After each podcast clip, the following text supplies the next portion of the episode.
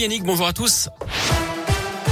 On commence par vos conditions de circulation dans la région. Elles sont fluides actuellement autour de Saint-Etienne, de Clermont-Ferrand, de Lyon, de Bourg-en-Bresse ou encore de Mâcon. À la une nouvelle version, la troisième en une semaine. Le protocole sanitaire est à nouveau allégé dans les écoles, version simplifiée selon Jean Castex qui a détaillé les nouvelles mesures hier aux 20h de France 2. Dès aujourd'hui, trois autotests suffisent pour les cas contacts à l'école. Plus besoin de tests antigéniques ou PCR. L'école fournira une attestation pour les obtenir gratuitement en pharmacie. 11 millions de nouveaux kits doivent être être distribué selon le Premier ministre. Si l'enfant est qu'à contact, les parents ne devront plus le récupérer immédiatement, mais à la fin des cours. Autre nouvelle disposition, une seule attestation sur l'honneur certifiant que le premier autotest est négatif suffira pour un retour en cours. Notez que plus de 10 400 classes hein, sont fermées actuellement, c'est 2% du total. Par ailleurs, un mouvement de grève perturbe également les cantines et les crèches aujourd'hui.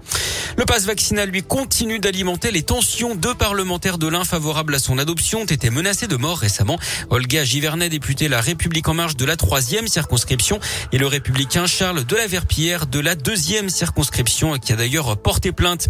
Des menaces ou même des violences d'ailleurs contre les élus. Les faits se multiplient chez nous et partout en France, notamment en plein débat sur ce fameux passe vaccinal. Plus de 300 plaintes déposées par des élus selon le ministre de l'Intérieur Gérald Darmanin.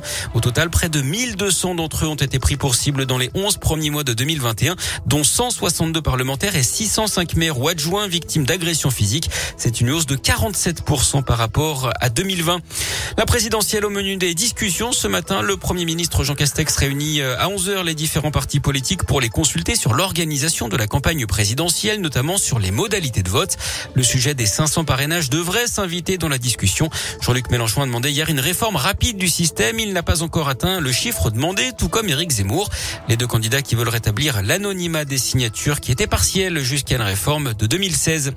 Et puis l'ouverture d'un procès à Lyon. Aujourd'hui, deux hommes sont accusés d'avoir violé et séquestré deux femmes dans un bar à chicha du quartier de Vez dans le 9e arrondissement. Des faits qui remontent à novembre 2017. Les deux accusés nient les faits. Le verdict est attendu vendredi. L'actu sport, c'est du tennis et le retour de Novak Djokovic sur les cours en Australie. Le Serbe a été aperçu euh, ce matin en train de s'entraîner sur le cours central à six jours du début de l'Open d'Australie qu'il a remporté neuf fois. C'est un record.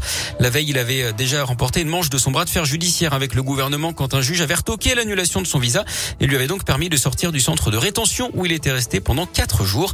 Le numéro un mondial n'est toujours pas tiré d'affaire. Le gouvernement australien peut toujours ordonner son expulsion euh, du pays.